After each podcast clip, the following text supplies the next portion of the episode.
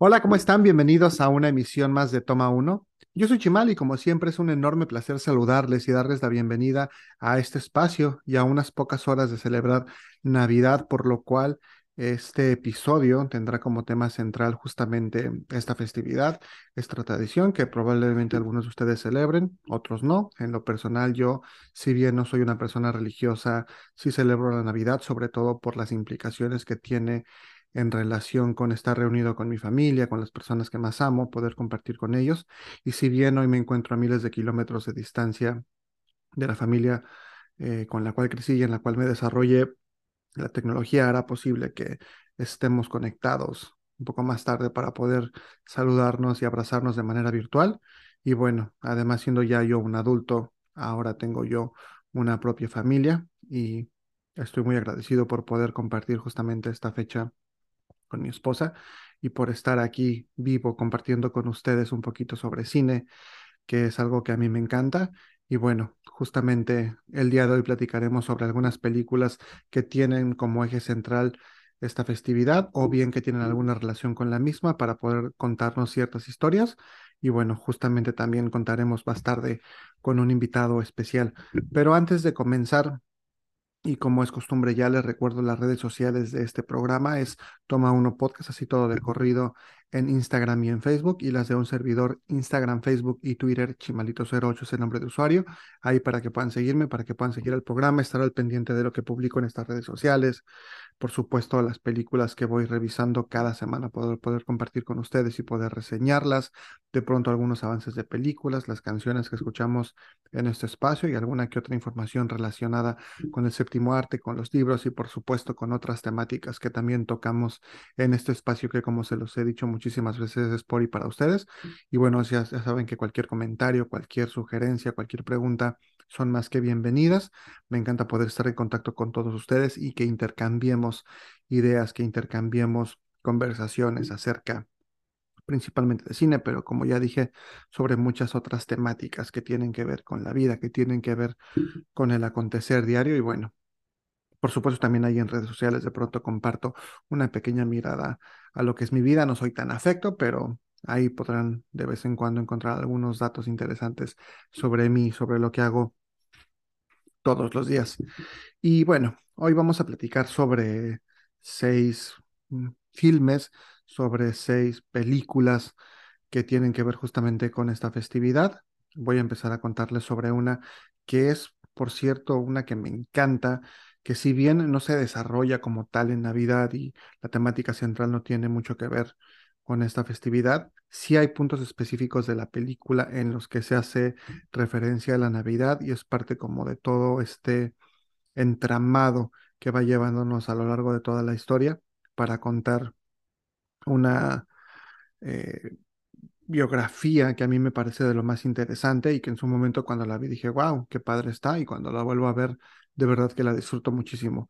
Estoy hablando de una película de 2002 dirigida por Steven Spielberg, cuyo título original en inglés es Catch Me If You Can, conocida como Atrápame si puedes en México, que es el lugar donde yo crecí y donde vi por primera vez esta película. Y bueno, eh, básicamente se centra en la historia, en la biografía de Frank Abagnale Jr., un ciudadano estadounidense que a muy corta edad consiguió hacerse millonario debido a ciertas estafas que llevaba a cabo, se hacía pasar por piloto, se hacía pasar por médico y por abogado también, también falsificaba cheques.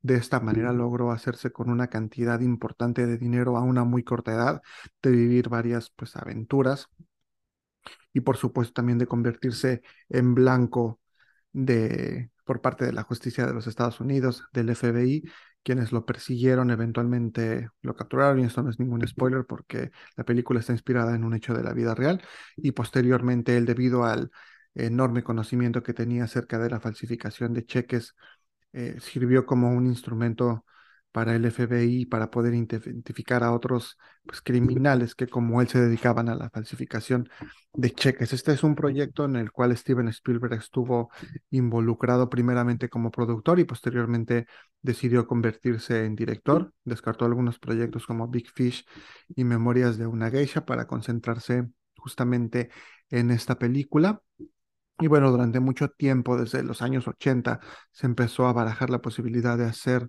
una adaptación acerca de esta historia real. Se mencionan algunos nombres como David Fincher, como Cameron Crowe. Sin embargo, fue finalmente Steven Spielberg quien logró llevar a la pantalla grande esta historia, como ya dije, por demás interesante con algunos nombres muy importantes para la industria en la actualidad y también ya en ese tiempo como son Leonardo DiCaprio en el papel principal de Frank Abagnale Jr., estaba Tom Hanks como Carl Hanratty, un agente de FBI que es quien se dedicó a perseguirlo, Christopher, eh, Christopher Walken, perdón, como el padre de Frank Abagnale, Frank Abagnale Sr., eh, Martin Sheen también por ahí tiene una aparición, una muy joven Amy Adams en el papel de una de las novias de este personaje, su prometida, con quien estuvo a punto de casarse.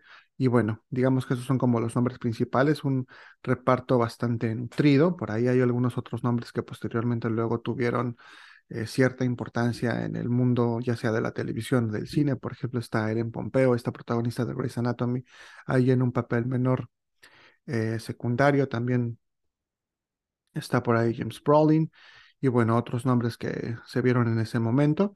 Y como ya dije, la película recoge las anécdotas, las aventuras de este personaje, Frank Abagnale, un adolescente muy audaz que se dio cuenta que a través de la falsificación de cheques y a través de hacerse pasar como piloto, como abogado, podía conseguir un montón de cosas y que bueno, tuvo la visión, la astucia también, porque eso creo que es eh, algo importante y es algo que hay que reconocer, y la audacia, la desfachatez, si lo quieren llamar así también, de poder arriesgarse a vivir la vida que eligió vivir, de vivir un montón de aventuras y bueno, por supuesto, como ya dije también, de ser perseguido por la justicia, pero pues teniendo un montón de anécdotas que contar a sus nietos y a toda la gente que esté como dispuesta a saber qué tiene que ver con, con esta vida, ¿no? Como ya les dije, eso es basado en una historia real y justamente el mismísimo Frank Abagnale Jr. estuvo muy de acuerdo con la adaptación de, de su vida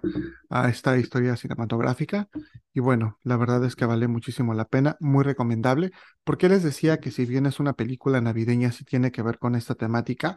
Pues porque justo en esta relación eh, como de simbiosis que se va dando entre el personaje de Leo DiCaprio y de Tom Hanks, ellos hablan en Navidad, es justamente cuando se comunican, debido a que, pues por alguna extraña razón, los dos se encuentran solos en esos momentos y es cuando puede darse esta, eh, pues, especie de interacción y de comparación en la relación de cada uno de ellos y la manera en que ambos se encuentran y tener con quien compartir esta festividad, cómo en cierta manera se complementan y cómo a pesar de ser adversarios, de estar en, en un lado cada uno de la moneda, pues en cierta manera se comprenden, eh, saben lo que el otro siente y logran a partir de eso empezar a construir una especie de amistad y una especie, como ya dije, de relación simbiótica en la que ambos pues van a llegar a empatizar, incluso a, como dije, llegar a ser amigos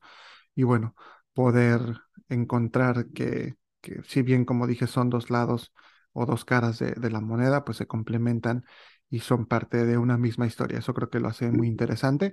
Y bueno, porque también es justamente en estas fechas navideñas cuando Frank tiene por ahí un par de decepciones en cuanto a su vida personal. Entonces como que eso le dan muchísima importancia, sobre todo quizá por esta cuestión que tiene que ver eh, con la familia. Si no han visto esta película, que por cierto ya tiene 20 años y es un súper clásico, les recomiendo que la vean, no les quiero hacer demasiados spoilers.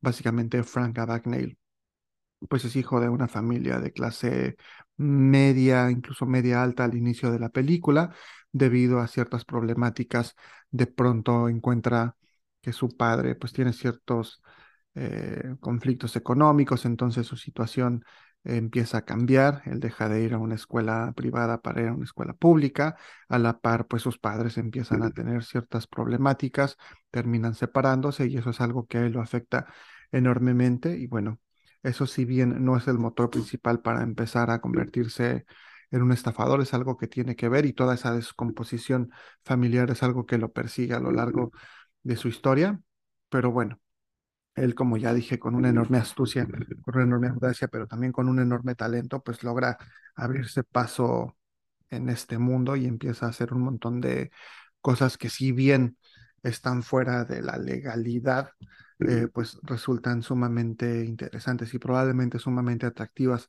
para personas que logren apreciar el talento y la audacia de un personaje como Frank Abagnale Jr. Una película por demás divertida, eh, sumamente entretenida, tiene como este ritmo perfecto en el que te va llevando a través de la historia. Como ya dije, si bien él es en cierta forma un criminal, al no ser un criminal que perpetre actos demasiado eh, fuera del orden o que tengan que ver con violencia o con lastimar a otras personas, pues en cierta forma puede resultar esta especie como de pillo que cualquier adolescente podría aspirar a ser en algún momento, incluso él, al estar desarrollada la película en los años 60, principios más o menos, y el estar viendo una película de James Bond, pues justamente es una especie de James Bond de la vida real que tiene un montón de aventuras que vive, lo que podría considerarse para muchos un sueño por andar ahí este, viajando en avión, eh, teniendo un montón de dinero a una muy corta edad,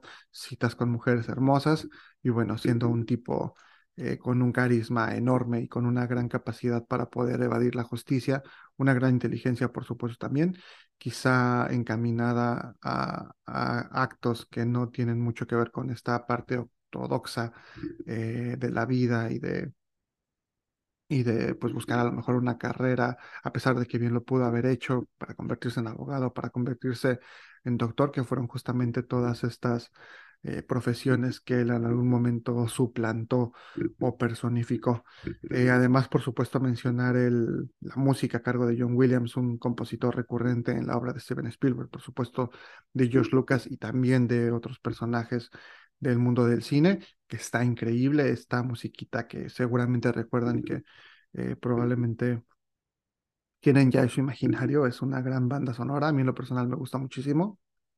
Y justo también recuerdo ahorita que en un capítulo de Los Simpsons, siendo yo gran fanático de esta historia, hay en algún momento esta referencia a esta película en la que Homero y Marcia están escapando de bar porque quieren tener unas vacaciones en pareja sin tener que compartir con esos squinkles que son una verdadera monserga y está pues una especie de parodia de la película y justamente se escucha esta música y se ve como ellos van huyendo de Bart y Lisa para poder esconderse. Entonces, una película muy recomendable, no precisamente la temática navideña al 100% ni nada eh, que se centre en esta época, ni Santa Claus, ni nada relacionado con, con esta parafernalia de los elfos y de los juguetes y demás, pero sí que tiene momentos emocionales importantes en estas fechas navideñas y que cuenta una historia de, de un joven, como ya dije, sumamente audaz y que además, eh, pues bueno, resulta muy atractivo y muy interesante. Entonces, si tienen oportunidad de verla, si no la han visto, muy recomendable. Si ya la han visto y la conocen y les gusta, pues disfrútenla. Yo trato de verla también de vez en cuando. Es una película que disfruto que disfruto revisar. Y bueno, ahí está la primera recomendación para estas fechas, para estas navidades. Y justamente eh, en esta película, pues al ser desarrollada en los finales de 50, principios de los 60, aparece una canción que a mí en lo personal me gusta muchísimo. No me encanta la versión que aparece en la película y por eso les voy a poner una versión diferente, que es la que a mí me gusta, que es, digamos, con la que crecí, la que yo disfrutaba y compartía, pues a veces incluso ahí con mi padre, que, que le gusta cómo canta, cantaba Frank Sinatra. Y, y, la canción justamente es Come Fly With Me, que hace mucho sentido en una película como esta, en la que el personaje principal se hace pasar por piloto aviador. Y, y bueno, es una gran canción que a mí en lo personal me gusta muchísimo una rola de 1958 compuesta por Jimmy Van Heusen con letra de Sammy Kahn, una película, una canción que en su momento popularizó tremendamente Frank Sinatra, que se convirtió en parte de su repertorio en los conciertos cuando él se presentaba y que también curiosamente grabó a dueto con el cantante mexicano Luis Miguel en el álbum eh, eh, Duetos 2, como conoció en su momento de 1994. Entonces, bueno, una gran canción. No va, no va la versión con Luis Miguel, que no es mala, pero tampoco me encanta, pero sí una versión que me gusta muchísimo. Así que los dejo con Come Fly With Me aquí en Toma 1 y regreso en breve para seguir platicando sobre películas con temática navideña y poder seguir en esta celebración de la vida y del cine.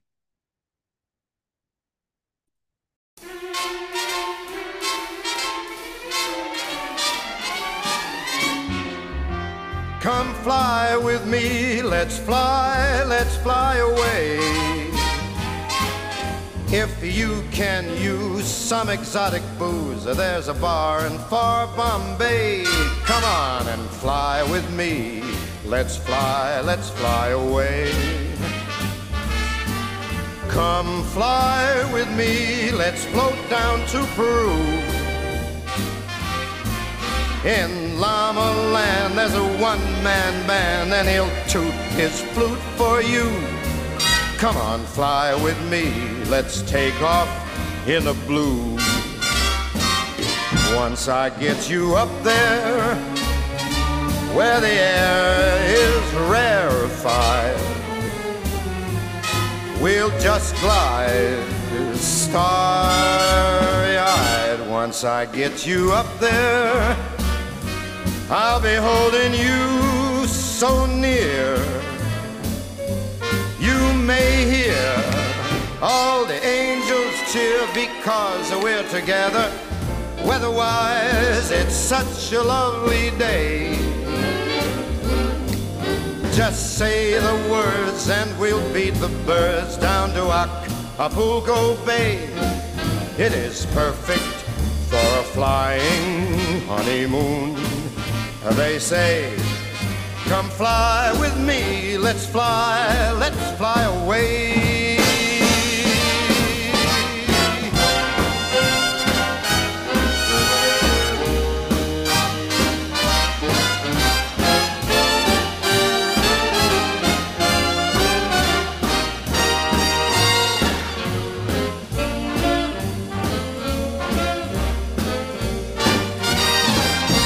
Once I get you up there where the air is rarefied, we'll just glide starry eyed. Once I get you up there, I'll be holding you so very near. You might even hear a whole gang of cheers just because we're together. Weatherwise, it's such a cuckoo day. You just say those words and we'll take our birds down to Acapulco Bay. It's so perfect for a flying honeymoon. Oh, babe, come fly with me. Let's fly, let's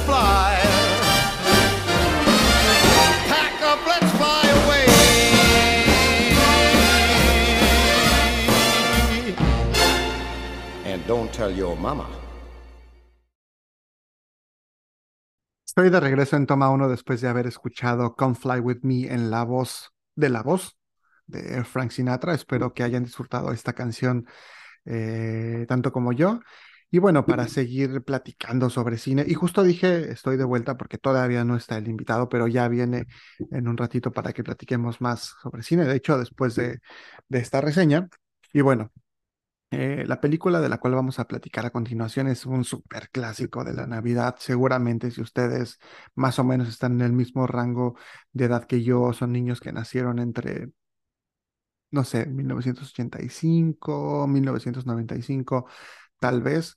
Eh, probablemente vieron esta película en salas de cine, probablemente la vieron ahí en cine permanencia voluntaria o algo en el canal 5, o pues ya si tenían cable en alguno de estos canales como Fox o, algo por el estilo. Y estoy hablando de Home Alone, conocida como Mi Pobre Angelito, que por ahí hay muchos, incluso memes, ¿no? De estos de Home, Mi Pobre Alone, eh, Angelito.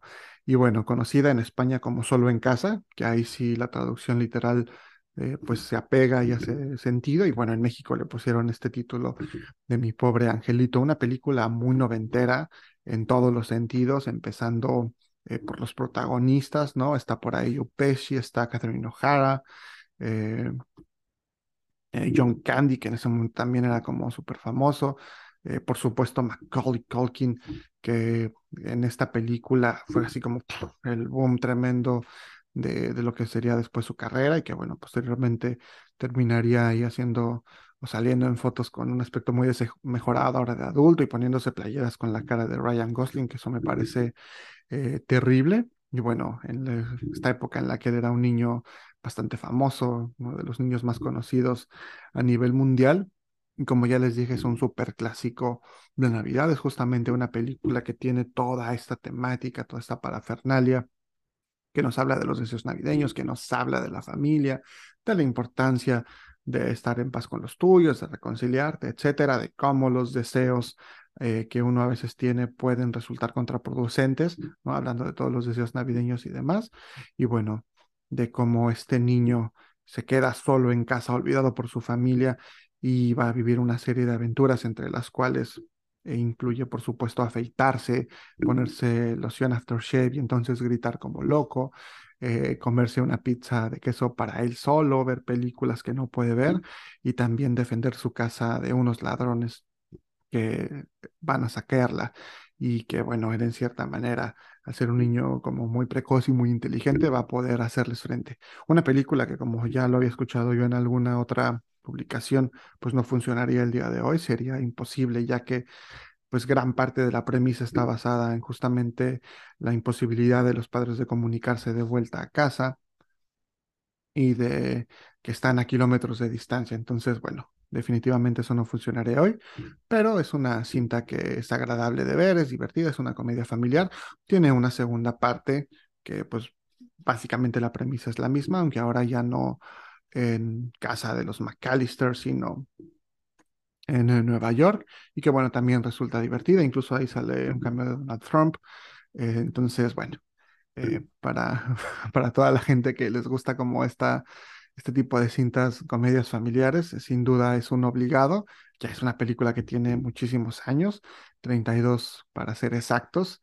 Es un poquito más joven que yo, pero bueno, seguramente la vieron. Si no la han visto, no sé en dónde han vivido los últimos años, pero entonces véanla, se van a divertir. Pero pues si ya la vieron y les gusta y demás, y de pronto no tienen mucho que hacer, pues a lo mejor valga la pena sentarse ahí y disfrutar un poquito de esta cinta que sin duda es un clásico y que probablemente pues todos vimos en su momento, ¿no? Como ya dije, si son niños o no, o bueno, más bien si son niños de mi edad, pues seguramente la conocen, ya no soy un niño, ya soy un hombre, pero, pero bueno, como ya les dije, básicamente es, la historia nos cuenta esta historia de una familia, los McAllister, eh, Kevin es el hijo menor de esta familia compuesta por pues, papá, mamá, hermanos, etcétera, y entonces pues es este niño como poquito difícil, que es un poquito rebelde, que tiene el hermano que eh, le carga un poquito la pila, entonces él se enoja y como que todo el mundo lo ve como, ay, este niño como da lata, y bueno, la familia entera se van a ir de vacaciones a París, no solo esta familia nuclear, sino también la familia extendida con los tíos y demás. Entonces están ahí todos vueltos locos un día antes del viaje, están comiendo pizza y demás. Este niño se siente totalmente olvidado porque no le compran una pizza de queso, eh, como que con sus primos no se lleva muy bien tampoco.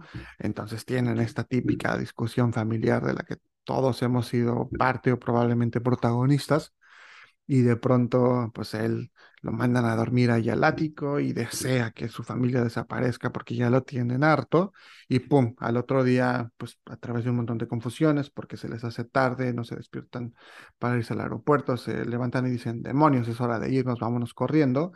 Eh, él pues nadie va y le dice, oye niño, eh, ya nos tenemos que ir, obviamente eso habla muy mal de sus padres, sobre todo pues bueno, por ahí una confusión al contar las cabezas, piensan que sí va, pero resulta que no, y bueno, justo cuando están de caminos como, güey, se nos olvidó algo, ¿no? La señora de, no, no te preocupes, ¿no? Sí, el niño, y pues Kevin se levanta, se da cuenta que está solo, de inicio le parece increíble porque puede hacer lo que quiera, entonces se la pasa brincando en la cama, y es como toda esta secuencia de un montón de diversión en la que es el rey total, pero bueno, a la par están estos bandidos, los bandidos mojados, eh, Marvin y, y Harry, interpretados por Daniel Stern y Joe respectivamente, quienes están ahí buscando qué casas robar. Es un vecindario, por supuesto, eh, lindo, en el que hay unas casas increíbles y pues es un blanco perfecto. La mayor parte de esas familias están de vacaciones porque evidentemente tienen el poder adquisitivo para poder salir en la época de invierno e irse a un lugar quizá más cálido, a pasarla afuera. De hecho, los McAllister se van a pasar Navidad a París.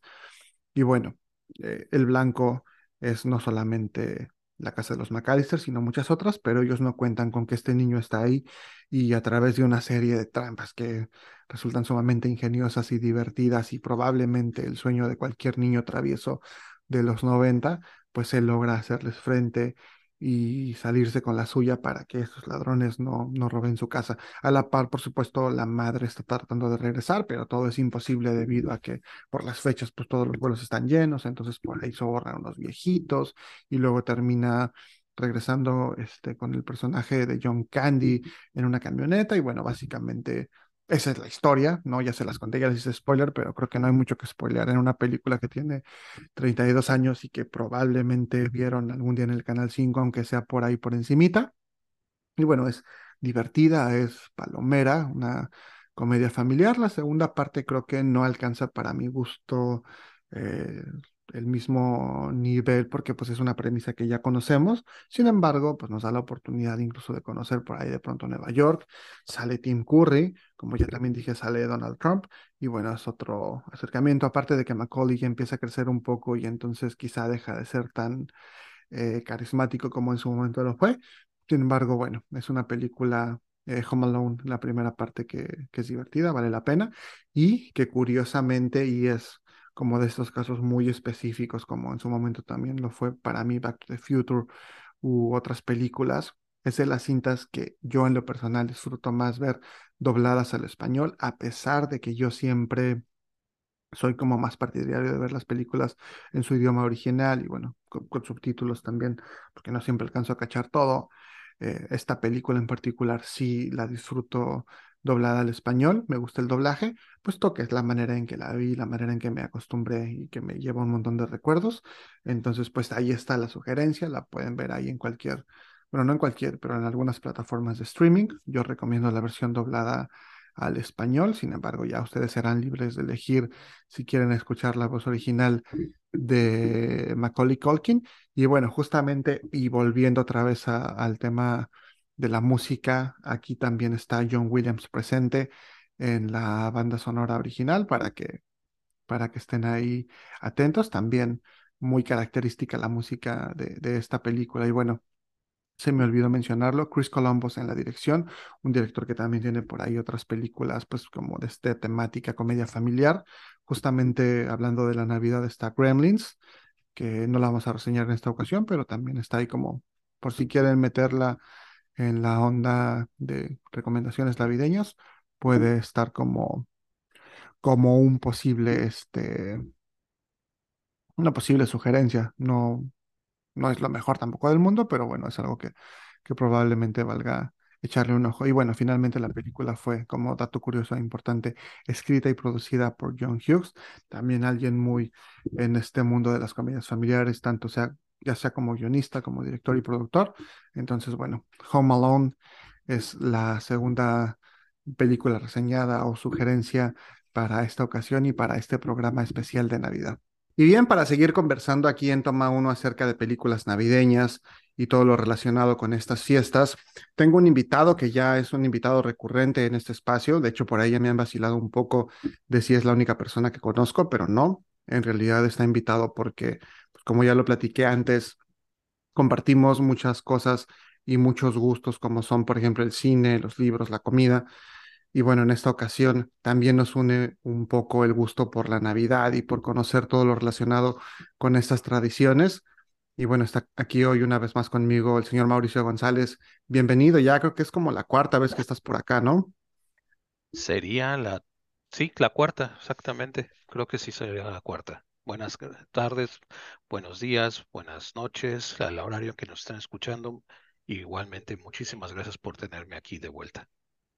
No, hombre, qué gusto para que podamos conversar aquí sobre todos estos temas tan interesantes. De hecho, eh, pues parte de la dinámica que seguí para poder hacer este programa especial navideño fue consultar contigo alguna recomendación que tuvieras sobre películas que trataran esta temática, quizá no exactamente la navideña, pero sí que de alguna manera pudieran relacionarse y pues tenemos algunas interesantes, por llamarlo de alguna forma, no voy a decir que son las mejores cintas de la historia, pero hay una que o que otra joyita por aquí muy rescatable. Y justamente creo que es el caso de la primera película que vamos a, a comentar y que hiciste favor de recomendarme, y que en lo particular yo disfruté bastante.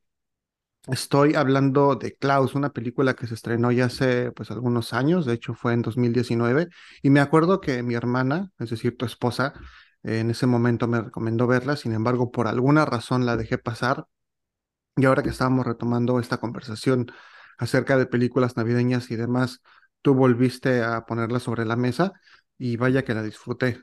¿Qué te pareció a ti esta película que por cierto es una pues coproducción, si se puede llamar así, que digamos eh, su base principal es española.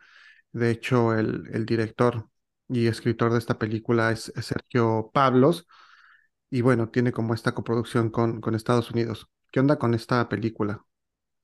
Bueno, esta película es una película de animación. Eh, pues la verdad, nosotros cuando la encontramos eh, estábamos viendo el catálogo de, de Netflix, una tarde aburridos, todavía estábamos en México, y la vimos y dijimos, Klaus, bueno, ¿será buena? ¿Será mala? Total que la pusimos.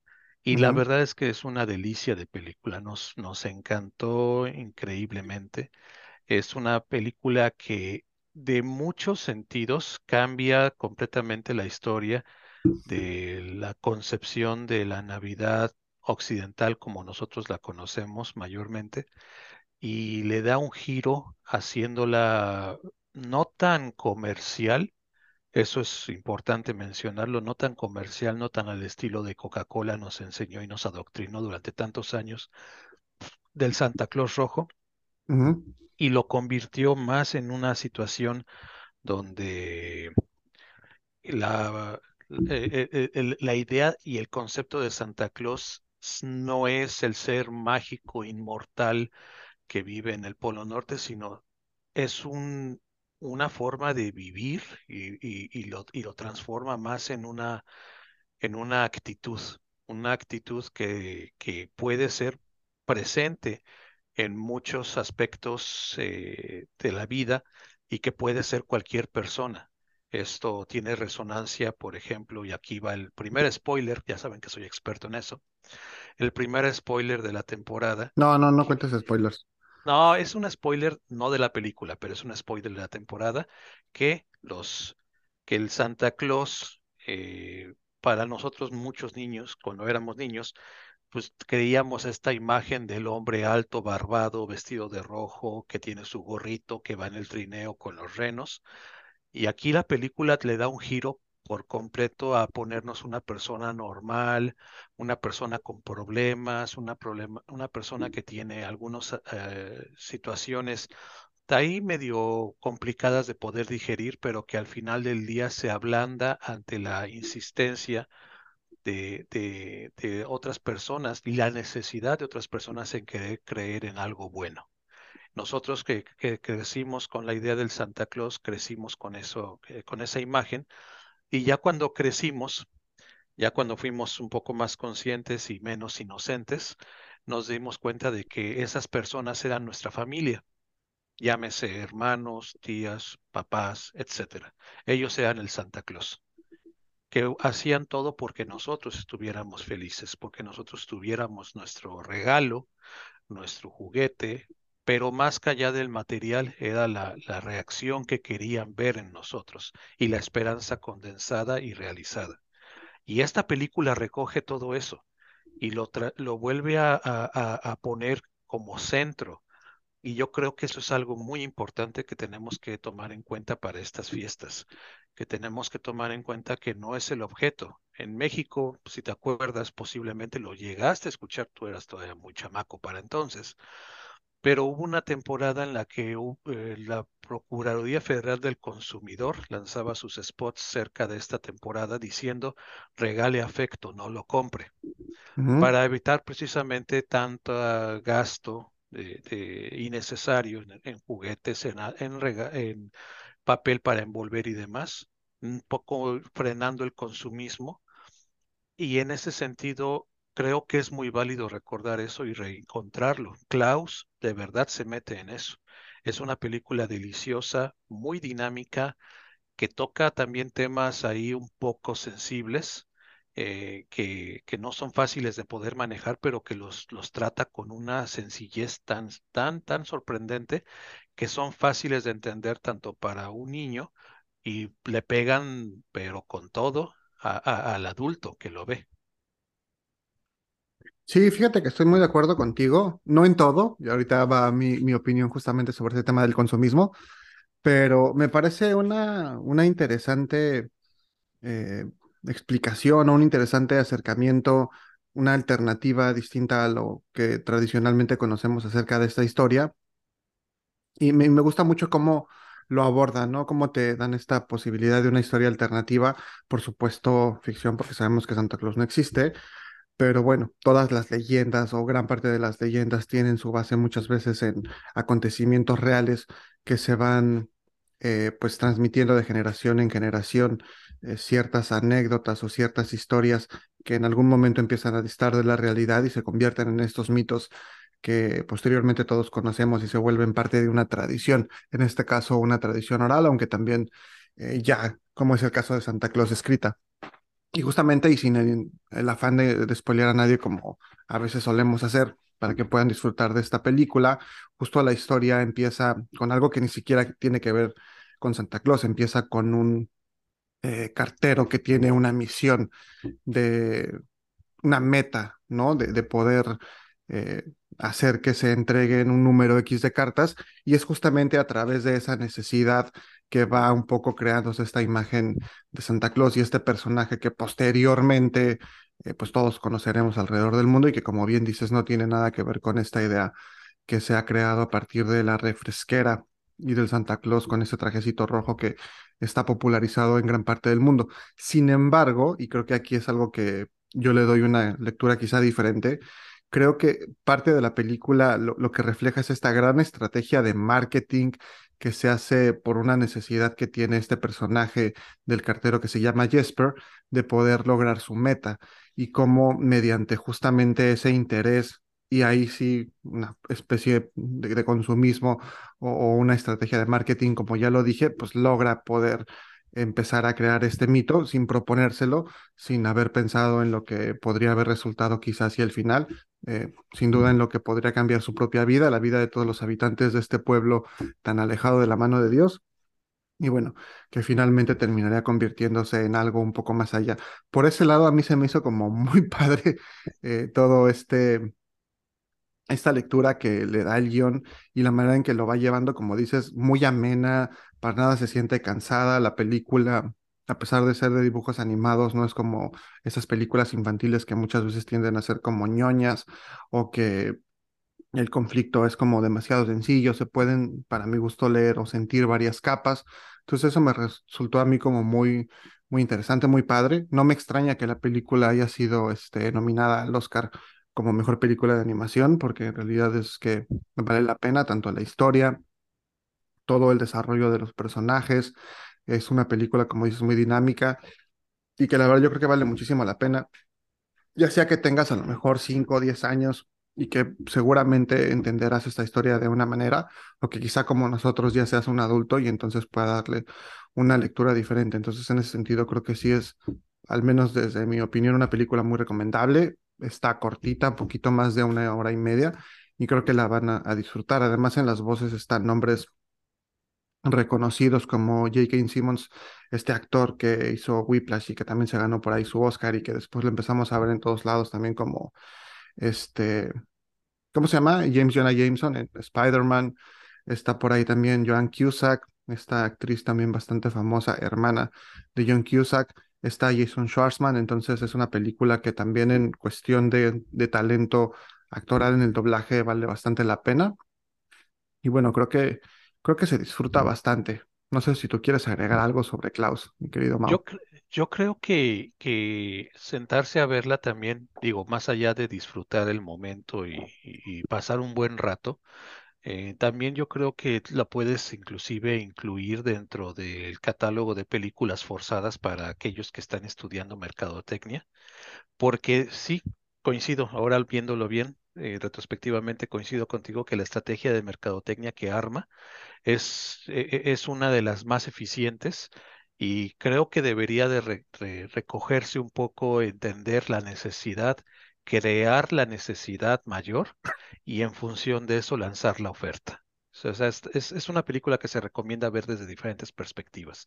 Eh, pues suena tal vez a cliché que tal vez podría decir acompáñenlo con leche, pero no, pues agármense su cubetita de palomitas o de alitas o de lo que quieran disfrútenla, de verdad es una película muy, muy divertida también. Y también te deja unas dos que tres reflexiones para que tú puedas pensar mejor tu regalo ahorita que ya están eh, eh, las cartitas volando para, o, o están llevándolas en el correo para con Santa Claus.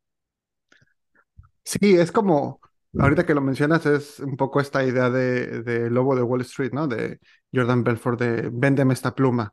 Igual a lo mejor ahí como que me imaginé a Jesper de, este, véndeme esta carta, ¿no? O, cómo le hace él para poder lograr que se escriban cartas y se entreguen. Entonces, sí, sin duda esa parte está bastante padre. A, mí eso me, me, gustó mucho y aparte me divirtió sobremanera. Y, y creo que no solo es esta cuestión interpretativa acerca del marketing y acerca de cómo se van creando ciertos mitos a partir de acontecimientos reales que pueden ser interpretados de diferentes maneras, como todo lo que acontece ahí durante la película y cómo se va construyendo este mito alrededor de, de Klaus, que bueno, aquí es un leñador eh, que está ahí alejado de la sociedad, eh, sino también esta película pues que resulta familiar, que resulta muy disfrutable en estas tardes, bueno, al menos aquí en donde estamos nosotros, pues frías, en las que te quedas en casa y de pronto sientes ganas como de quedarte a ver la tele y demás. Y como bien dices, la puedes acompañar con palomitas, alguna soda, una cerveza, lo que sea, pero también, y para estar un poco más en sintonía con la tradición de Santa Claus, pues con galletas y leche. Y sí, yo, yo la verdad, me tengo que decir que me conmovió la película. En algún momento estaba yo hasta casi como ahí, este, ya moqueando y, con la lágrima, porque pues sí te toca ah. dos, tres fibras. Está, está ah, bonita. No, yo, yo me acuerdo, ahorita que dijiste eso, yo me acuerdo que cuando lo estábamos viendo, y no les voy a espolear el final de la película, pero cuando estábamos llegando hacia el final de la película, en el aterrizaje, me acuerdo que volteé a ver a Marcela, a mi esposa, tu hermana, y la vi llorando. Yo dije, no, no, no, de plano sí, sí, sí, sí te toca dos, tres fibras, como dices tú, bien, pero bien profundo. Es una película que disfrutas, te hace reír, te hace enojarte, te identificas. Ah, la verdad es una, me podría decir que es una película de esas que les digo yo de montaña rusa, que te lleva por todos lados, pero que al final cuando te aterriza, hasta te sientes rico. Sí, sí, correcto. Muy disfrutable, vale la pena. Entonces es así recomendadísima a toda la banda que nos está escuchando. De verdad que, que la van a disfrutar. Se la pueden echar solo, se la pueden echar en familia, en pareja. Es una película que, que vale la pena. Y bueno, siguiendo entonces, nos vamos a ir ahora un poquito hacia el otro lado. Ya no esta parte tan llena de magia, o al menos no la magia en todo el sentido positivo, sino más bien verle un poco la otra cara quizá a esta celebración, a muchas otras celebraciones, porque de hecho el nombre de este personaje o este personaje se ha asociado no solo ya en la actualidad a personas que odian la Navidad, sino se ha como vuelto parte del imaginario colectivo desde hace ya algunos años. E incluso a muchas personas se les da este mote cuando pues, somos medio amargosos, cuando estamos medio en contra de algunas cosas medio mainstream. Yo puedo decir que yo soy un poco el caso de este personaje. De hecho, y para que quede aquí sentado eh, para toda la gente, asentado, a mí mis amigos me dicen Grinch.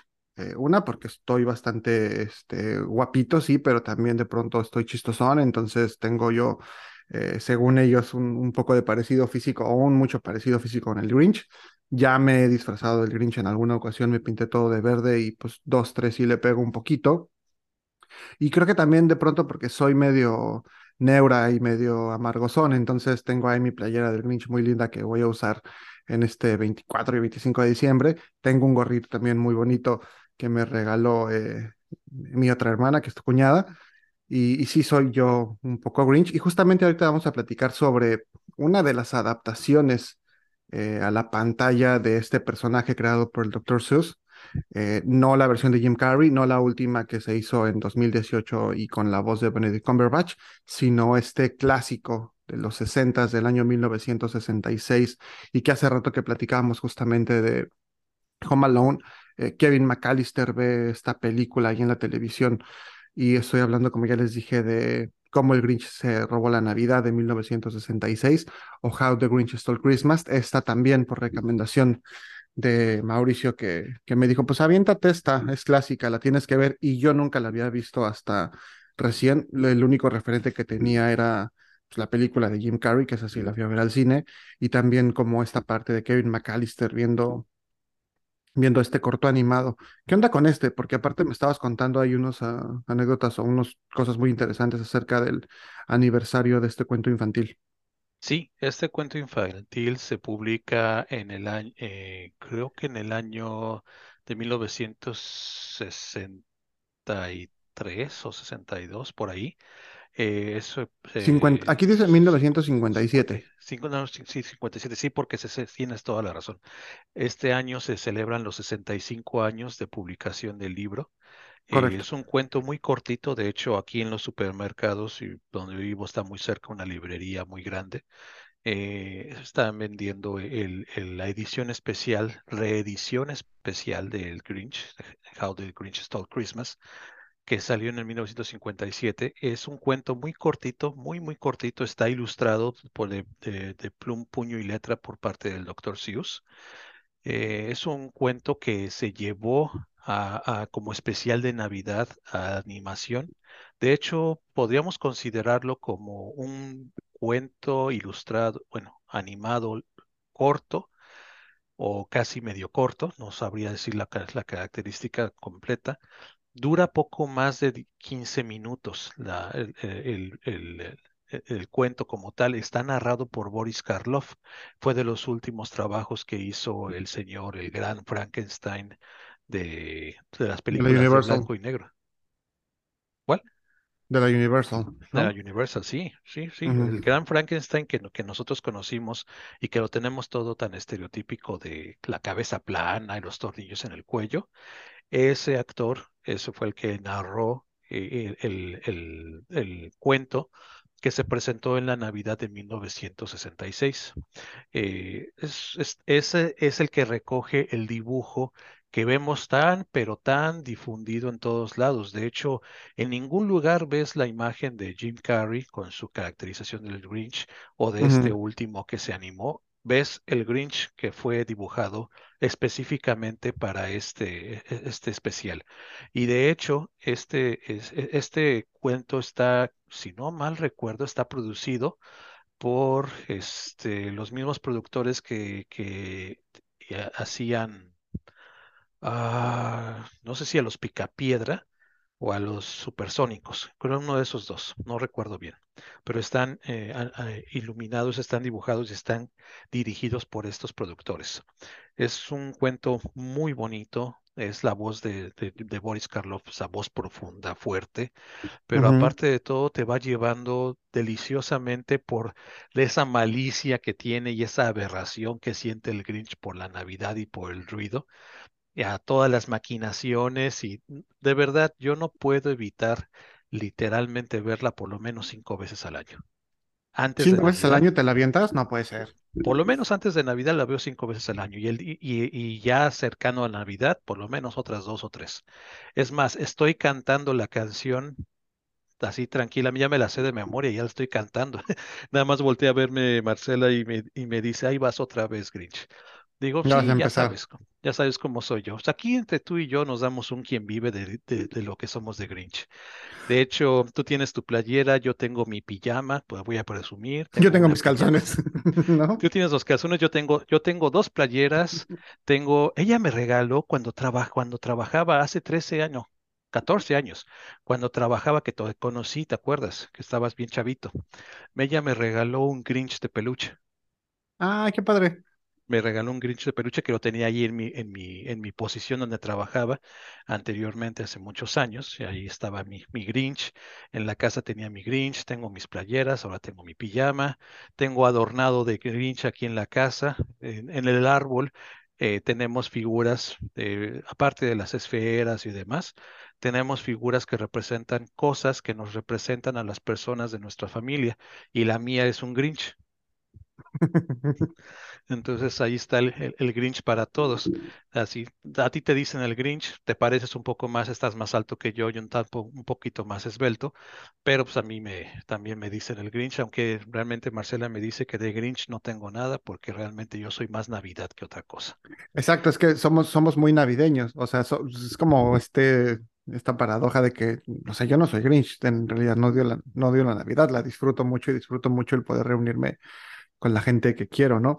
Pero fíjate, estaba yo aquí leyendo, me acordé que tenía yo una publicación de Algarabía, que es justamente un número dedicado al Grinch, al Dr. Seuss, y, y me encuentro aquí esta parte en la que se menciona que este autor en varias ocasiones reveló lo siguiente, ese personaje repulsivo y antinavideño en realidad soy yo mismo, debido a que él narra o narraba en su momento que al verse al espejo en una mañana se dio cuenta de que pues la Navidad ya no se sentía igual, sin embargo se dio cuenta de que quien había cambiado, a quien le había sucedido algo era él mismo, entonces pues él refleja esta historia del Grinch como una forma de redescubrir lo que él había olvidado quizá acerca de la Navidad, entonces resulta muy interesante. Probablemente todos en algún momento nos hemos convertido en este personaje. Creo que también el atractivo que tiene es justamente que tiene igual como estas capas, que no es un personaje unidimensional y que creo que nos podemos sentir identificados con este personaje de color verde que forma parte de todo este imaginario y de este mundo que creó este, este autor que también por lo que leí justamente en este, en este número especial, era difícil de traducir en su momento por todas como este juego de palabras que hacía él, ¿no? Ah, no, sí, definitivamente. español y obviamente a otros idiomas, De siendo el hecho, inglés por, la lengua, perdón, de, original la que de- fue de hecho, perdón, perdón. a ver, de, de hecho, te iba a decir, por ejemplo, Cuando ves este, es- este, este corto, no está en español. Ya lo estuve buscando muchísimo. No está en español, ni siquiera en español sí, ibérico. bueno, está, está en español, eh, eh, ¿cómo se llama? Doblado. Lo que no, lo que no encontré yo fue subtitulado. Te lo No, yo no, yo no, yo no encontré el doblado. Yo lo estuve buscando. Pero definitivamente verlo doblado pierdes muchísimo, muchísimo de lo que es el Doctor Seuss. Y de- desgraciadamente como dices tú, no hay forma de traducir las- los juegos de palabras que él hace, porque él juega no solamente con la descomposición de las palabras, sino que inventa palabras nuevas para cosas que no, no existen y no puedes traducirlas al español. Entonces hicieron una, pues lo mejor que pudieron con lo que tenían, se les reconoce el, el, el, el, el trabajo, pero no queda, no queda. Es, es un mismo caso que pasa con The Cat in the Hat, la Mm, película que interpreta este, ay, ¿cómo se llama? El, este Este, Mike Myers. Mike Myers, que la película, la verdad está divertida, pero no, no, no le queda, no le llega ni de cerquitas a The Cat in the Hat también del 67, creo. Por ahí está, Ajá, no me sí. acuerdo. También está animada. No le llega ni de cerquita, pero precisamente no puedes verla en español en el sentido de que no disfrutas los mismos juegos de palabras que utiliza en inglés. Y en ese sentido, eh, yo creo que es muy recomendable que si van a ver el Grinch y si saben inglés y, y lo entienden, lo hagan en inglés específicamente. La película no está disponible, bueno, este corto de, de especial de Navidad no está disponible en YouTube. Ese solamente se encuentra en la plataforma de Dailymotion. Sí, Entonces, s- correcto. Correcto, también por ahí lo pueden encontrar si tienen como alguna VPN o algo en Amazon, en Prime Video Estados Unidos. Creo que está ahorita con un costo, pero si, tienen ahí dinero, pues dense. Sí, y si no, pues ahí con Dailymotion es gratuito, ahí es donde está completa, vale la pena verlo y ahí es donde escuchas todos los juegos de palabras que, que utiliza el Dr. Seuss y es- está muy, muy divertido. Digo, si, si se saben la canción, la van a cantar sí o sí. Y aparte su cara de maldad que hace este güey, ¿no? Cuando, que es como también clásico, Y cuando no, se, ese- cuando se le, este, se le hacen como, los, no los como, cuernos, ajá, así como los cuernitos, como un, este, ¿cu- ¿cuál es la palabra? No sé, como un unos remolino, no sé, caireles. unos caireles, exacto. Y que Sí, pone su sonrisa de maldad. No, esa, e- esa definitivamente, esa por ejemplo con, con la gente con la que trabajo, con, con la gente que está a mi cargo, Cuando les voy, eh, les, les pongo esa cara, cuando les digo, vamos a empezar a hacer auditorías y les pongo la cara. Así ya saben, ya me dicen, ay, vas a empezar de Grinch. Digo, no, no voy a empezar, así siempre soy. Empecé cuando me desperté. Exactamente. No, a veces, por ejemplo, y también, como dices tú, lo utilizas ya como una especie de, de, de, de- de adjetivo. También lo utilizas como un adjetivo para describir a una persona o una situación. Y pues, cuando me siento efectivamente con ganas de, no de fastidiar a la gente, pero sí de demostrarles de que voy a empezar con cosas que no les gusta, les mando alguna imagen del Grinch de buenos días, y ya les mando la cara del Grinch, entonces ya saben que pueden esperarse cualquier cosa y tienen que tener todo en orden. ujú. Pero bueno, Para que es, estén atentos. sí, sobre todo. Pero la verdad es que sí, la película es muy recomendable. es- como dije, es un cortito, es un poco más de 15 minutos, o sea, es nada, pero se disfruta mucho. De verdad, eh, ves, ves la animación y a pesar de que ya es muy vieja, o sea, que estamos hablando de casi sie- 60 años, no, más de 60 años, pues todavía sigue muy vigente. Todavía la película sigue muy vigente, todavía los conceptos Va a cumplir, va a cumplir vigentes. 60 años. Todavía no. Sí, tiene razón, casi 60 años. Está, está, está muy presente. Y acá, pues digo, de este lado, pues, como no, aquí el Grinch está para todos lados a la orden del día en todo. Es más, una cosa que me llamó la atención y que me dio muchísimo coraje porque no lo pude comprar era un muñeco de inflable para poner enfrente de la casa Ah, ok. Ya Grinch estaba yo muy preocupado. de tres metros y medio. Ok. ¿Y por qué no lo compraste? y No, no, ya cuando fui a comprarlo al, al Home Depot, valga, eh, digo, el comercialote, ya lo habían vendido, ya no había nada. O sea, ese día que fui dije, ah, no, regreso la siguiente semana y lo compro. Y Y bye. regresé, ya no había nada, pero sí un muñeco gigantesco de tres metros y medio. Ah, pues está muy padre. Fíjate que yo también he visto dos, tres parafernalias. No he comprado nada porque pues ahorita estoy en la pobreza, pero sí me gustaría tener un poquito de más cosas. Digo, como para justamente adornar en estas fechas y demás que en todos lados venden.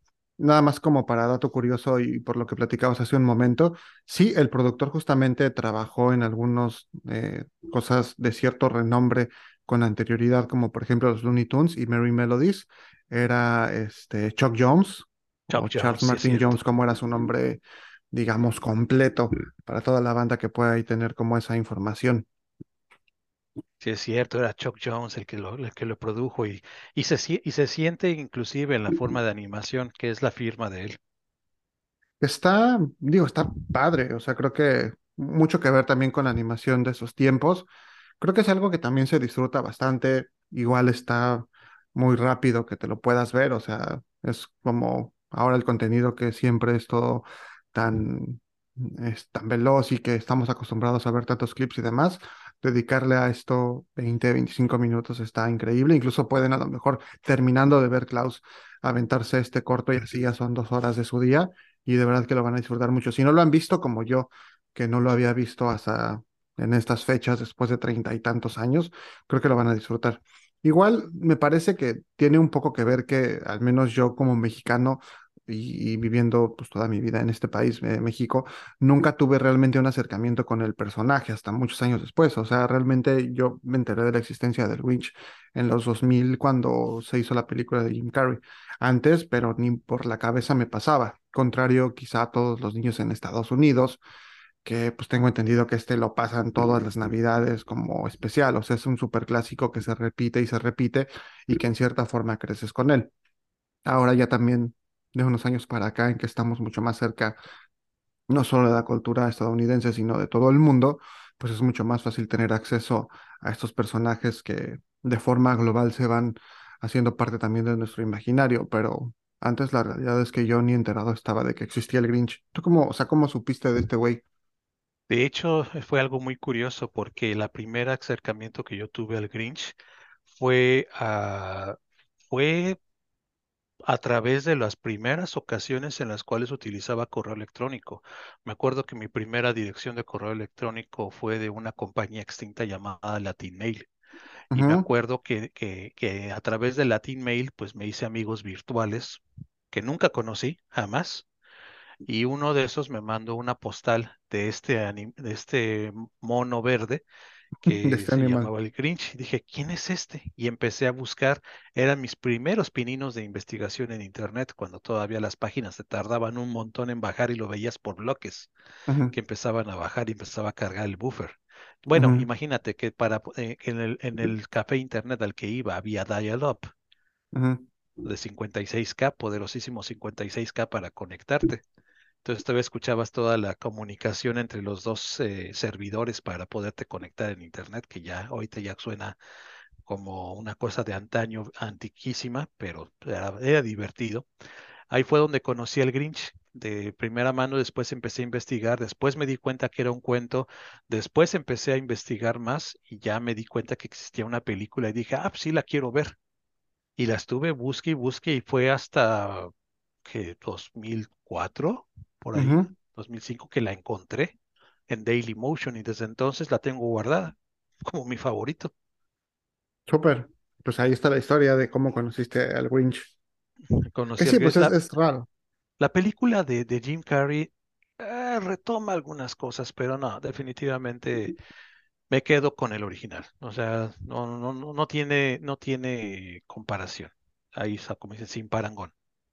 Y por supuesto también me imagino con, con la parte literaria. O sea, Ah, no, sí, no, no, no, no, es una cosa deliciosa. O sea, tener el cuento, prácticamente lo lees en una sentada de 10 minutos, pero es que ese cuento no está hecho para que tú lo leas para ti, está hecho para que tú lo leas a un niño y tú hagas las voces y las onomatopeyas y las caras. Entonces, está hecho para que tú te integres con un niño o niños o adultos, pero que tú seas el, eh, el que haga la narración.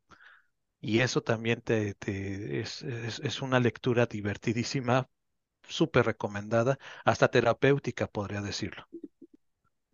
Correcto. Que, que Dr. Seuss, Theodore Seuss Geisel nunca tuvo hijos también. Entonces, pues esas paradojas extrañas de la vida, ¿no? Ujú. Sí, Pues ahí está. Perdón, perdón, continúa. No, sí, definitivamente. Si tienen oportunidad de poner sus manos en uno de estos eh, ejemplares de aniversario, háganlo. Están muy bien hechos, están muy bonitos y de verdad disfrutarlo. Ahí sí, para que vean, conviértanse un poco en el Grinch, es la recomendación. Sean un poco el Grinch, se vale. Y, y ustedes sean los que definan qué es el espíritu de la Navidad. Correcto. Que aparte tiene, tiene bonito mensaje también la historia. Entonces, vale la pena que la vean, vale la pena que disfruten. Y si pueden también leerlo, pues creo que mucho mejor. Siempre es bueno acercarse a la fuente original en la que están basadas las historias que posteriormente vemos en pantalla.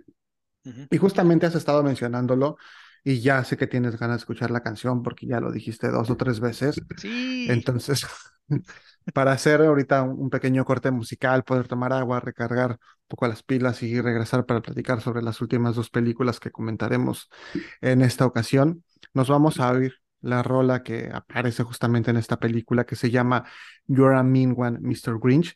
Esta eh, canción fue compuesta originalmente para este corto animado de 1966. La letra fue escrita igualmente por el Dr. Seuss y la música eh, fue compuesta por Albert Hag. Teníamos esta idea, tanto tú como yo, y que después de verificarlo nos dimos cuenta de que no era cierto, de que la canción era interpretada justamente por Boris Karloff. Sin embargo, haciendo ya un poco más de investigación, ya sin estar ahí esperando a que las páginas se carguen, como mencionabas que pasaba hace algunos ayeres, nos dimos cuenta de que en realidad eh, el verdadero intérprete de esta canción es un eh, personaje llamado Thor Ravenscroft y que originalmente como no estaba acreditado dentro de esta película, no se le dio el crédito por su participación, pues todo el mundo decía, ah, es que es Boris Karloff, pero no, en realidad no fue.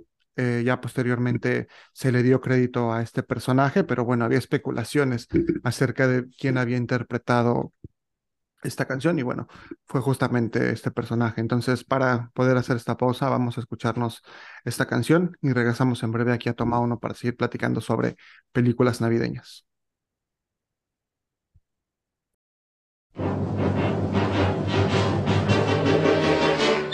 You're a mean one, Mr. Grinch.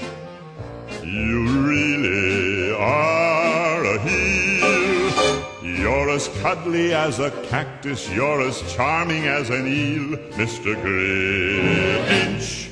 You're a bad banana with a greasy black peel.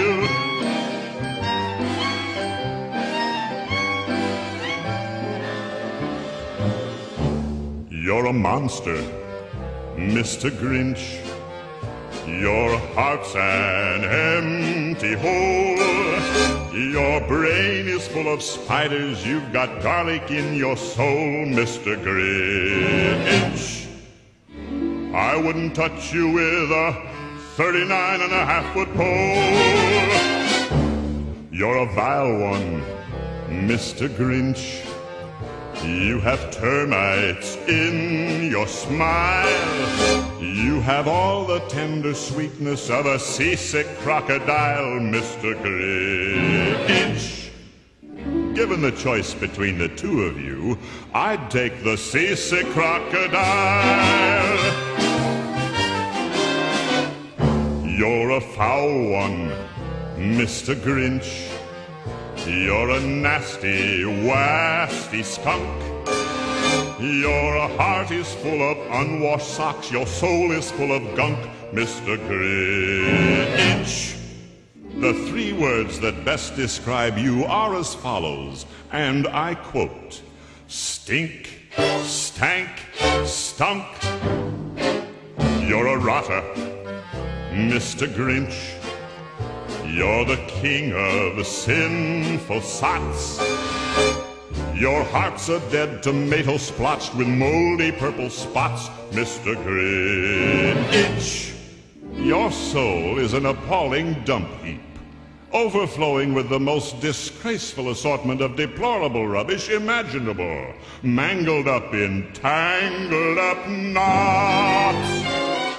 You nauseate me, Mr. Grinch, with a nauseous super nos.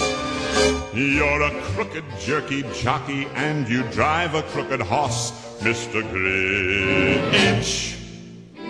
You're a three-decker sauerkraut and toadstool sandwich with arsenic sauce.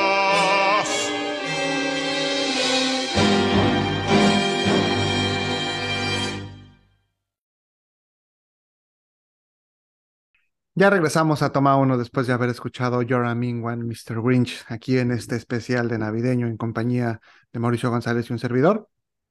Y para poder seguir platicando sobre películas, pues un poco relacionadas con la Navidad, con esta temática de las fiestas y demás, voy a contarles de una cinta que si bien no es como tal una película navideña, sí comienza justo en esta festividad y todo lo que sucede en ella es consecuencia de un deseo navideño de un niño. Es una película que en lo personal a mí me sigue gustando muchísimo. Podría quizá entrar un poco en esta categoría de gusto culposo, como alguna vez igual aquí platicando eh, con Mau, hablamos de esta película que se llama Ese es mi hijo. No tanto, creo que esta es un poquito más inteligente, está mucho mejor escrita y tiene como un poco más de fundamento. Sin embargo, sí es eh, un tanto este humor vulgarzón que a mí me gusta y estoy hablando de Ted. Quizá tengo mucho cariño a esta película porque fue por allá en 2012 cuando eh, yo siempre leyendo revistas de cine y demás y estando como muy enterado de todo lo que había en el, en el mundo del séptimo arte y las películas que estaban próximas a estrenarse, en algún momento, no me acuerdo si fue con una publicación o con alguna página que seguía, etcétera, envié una solicitud para ganarme unos boletos de la premier de esta película y pues me los gané. Le dije a mi ahora esposa, vamos. Y entonces me acuerdo perfecto que llegando al cine, como yo tengo esa muy mala costumbre de meter eh, comida a las películas que no propiamente compro en el establecimiento, se acuerdo que compramos un Subway o algo así, y pues ya nos metimos a ver la película, y es eh, literalmente una de las películas en las que más me, me, he reído. Me ha pasado como en dos o tres ocasiones en que no he parado de reír, y Ted fue justamente una de ellas. No sé por qué, quizá ese día iba yo demasiado simple, porque ya que lo analizas, a lo mejor la película no es tan chistosa. Sin embargo, estaba yo carcajeado, incluso en ese momento quien era mi novia fue así como, güey, este, contrólate, ¿no? Porque de pronto sí, mm, mi risa también puede ser un poco eh, molesta quizá para algunas otras personas, entonces estaba yo muerto de risa. Y justamente me pareció como muy buena idea incluir esta película dentro de este conteo de cintas navideñas, porque la cinta comienza justamente con un deseo de Navidad, con un deseo de Navidad de un niño que no tiene muchos amigos, un niño que se llama John Bennett, que cuando crece se va a convertir en, o va a ser interpretado por Mark Wahlberg, y que en una Navidad recibe un osito de peluche, un osito Teddy, y desea, como no tiene amigos, que ese osito sea su mejor amigo para toda la vida, y de una forma muy curiosa y obviamente fantasiosa, este osito cobra vida y se convierte en su mejor amigo, por supuesto crecen juntos y pues a lo largo de los años eh, su vínculo se hace todavía más fuerte, pero como muchos niños, estos eh, crecen para convertirse en adultos no muy responsables, en adultos que pasan gran parte del tiempo eh, pues perdiéndolo, fumando marihuana, en fiestas, digamos que en el desmadre total, y pues toda la problemática o todo la trama de la película va a verse a partir de cómo esta relación va afectando ¿no? la vida de cada uno y por supuesto del protagonista humano, que en este caso es interpretado por Mark Wahlberg. Quienes lo acompañan eh, como protagonistas de esta película está Seth MacFarlane, este eh, creador de, ¿cómo se llama esta, esta serie de Mouse? Se me fue la onda. Eh, Padre de familia, no, sí. sí, Padre de familia. Padre de familia, que bueno, este, le fue ahí súper bien con eso, con Peter Griffin y demás. Él es quien de hecho escribió también la película y quien tuvo toda la idea detrás. Él es la voz de Ted. También está Mila Kunis, que por cierto igual como relacionándolo un poco con Home Alone, fue mucho tiempo pareja sentimental eh, de Macaulay Culkin. Está por ahí Giovanni Ribisi como el villano de esta película. Y bueno, otros nombres y alguno que otro cameo interesante para todos aquellos que son muy ochenteros por ahí de pronto sale Tom Skerritt y hay algún par de bromas acerca del mismo y también cierta relación con otro personaje muy popular en los 80, pero basado también en un personaje de muchos años antes y que es Flash Gordon. ¿Tú viste Ted, Mauricio? Ya estuve yo hablando, ya dije cuánto me gusta y demás, pero tú la viste, pregunta número uno, ¿te gustó o te pareció así una basofia? No, mira, fíjate que esta película sí me la llegaron a recomendar, pero yo no la vi. No, voy a tener que reconocer mi, mi, mi ignorancia al respecto. Sé que hay dos películas, eh, hay una continuación de esa, pero sí. sé que la primera es efectivamente como que el osito, y es la única referencia que tengo, es que el osito todo tierno, de tierno nada más tiene la apariencia. Exacto. Sí, es un, es un osito muy pelado. Y bueno, si no la viste, yo sí te la voy a recomendar que la veas. No sé si te vaya a gustar tanto. Eh, pero bueno, cuando yo la vi estaba yo que me moría de risa. Después tuve eh, la desfortuna de verla doblada al español y ahí sí me vomité, porque en México en algún momento, no sé si sigue siendo así porque ya no veo películas dobladas, como que estas películas con, con humor, digamos, un poquito subido de tono en inglés cuando se traducía al español y sobre todo el español en México, de, repente sí se aventaban ahí dos, tres palabras que son bastante fuertes y, y que sonaban así como demasiado vulgares, entonces no me encantó el doblaje. Acabo ahorita también de darme cuenta, haciendo la investigación, que al oso Ted lo dobló Joaquín Cosío, este actor conocido por personajes como el Cochiloco o el Mascarita en Matando Cabos. No sabía yo, sin embargo, pues no, eh, nada que ver, digo, no porque su trabajo no sea bueno por demeritarlo, sin embargo, sí el trabajo que hace Seth MacFarlane en el doblaje original es, es tremendo, es muy divertido, y a mí en lo personal este osito sí me, me hizo reír mucho. Contrario a la segunda parte, que sí en realidad es una basofia, que no les voy a recomendar ver para nada, pero si no han visto la 1, si son adultos o si tienen ya más de 15 años, les recomiendo que la vean. Si son niños, pues la verdad es que creo que tal vez tampoco entiendan mucho, además de que sean demasiado precoces, pero bueno, es una película que vale muchísimo la pena y que además creo yo no solo es como este humor a lo que nada más se la pasa como tirando chistes y vulgaridades, de pronto también eh, si lo ves con un ojo un poquito más crítico, eh, también tiene como un mensaje que es bastante eh, positivo, creo yo, e interesante y que habla mucho sobre esta parte de la responsabilidad, sobre cómo crecemos para convertirnos en adultos, sobre cómo muchas veces nos aferramos a cosas que tienen que ver nuestro pasado con tal de no dar ese paso hacia la vida adulta y poder finalmente convertirnos, en el caso de, de los hombres, en los hombres que queremos ser y bueno, justamente como como lo mencionan en la película, eh, a veces en la vida pues necesitas ser ya un hombre y un niño con un osito de peluche. Entonces, si no han visto Ted, de verdad muy recomendable, la van a disfrutar. Igual como dato curioso también está ahí otro actor bastante reconocido que es Patrick Stewart narrando, que yo tampoco sabía que era él. Entonces está bastante bien de, de elenco, vale mucho la pena. La segunda parte de verdad sí no la vean, creo que esa no la he visto más que una vez, pero Ted es una película que, que vale mucho la pena ver y que yo siempre disfruto cuando tengo oportunidad de revisitarla. Entonces, Mau, ahí va también la recomendación para ti, por si no la has visto. No, eh, mira, e, esta, ahora que lo mencionas, no, no, no, esta película no tiene un poco de resonancia también con otra serie que es con el Aya Wood, donde él ve a un perro imaginario, que también es como que desdobla parte de su persona y, y lleva todas estas peculiaridades de la vida adulta, de un hombre en la vida adulta. Fíjate que esa no la vi, de hecho sí sé cuál es, no me acuerdo cómo se llama la serie, o sea, tengo como la imagen. ¿Tú, no, ¿tú sabes cómo se llama la serie? No, no me acuerdo, por eso te preguntaba, porque sí vi algunos capítulos de esa. Y, Wilfred, se llama Wilfred. Wilfred, sí, tiene razón, que ve a, ese, a este perro imaginario que es, es una persona en un traje de perro, pero que lo acompaña desde su niñez. Pues no sé, probablemente. La realidad es que no conozco ese material. Igual si alguien sabe que nos manden ahí por un mensajito en redes sociales o algo. Pero, pues no, no sé, probablemente. Pero sí te tiene un poco que ver como con este introspección acerca de la vida adulta y de la necesidad de crecer y de poder este, convertirse en un hombre, dejar de usar los pantalones cortos para usar pantalones ya de adulto. Está buena, creo que, te digo, está muy, muy cotorra en ese sentido de los chistes y los gags y toda esta parte como de humor un poquito subido de tono, ¿no? Que está como muy cagado ver a un osito ahí fumando marihuana y este y demás. Pero sí creo que tiene este interesante mensaje acerca también de la amistad, por ejemplo, de las relaciones de pareja.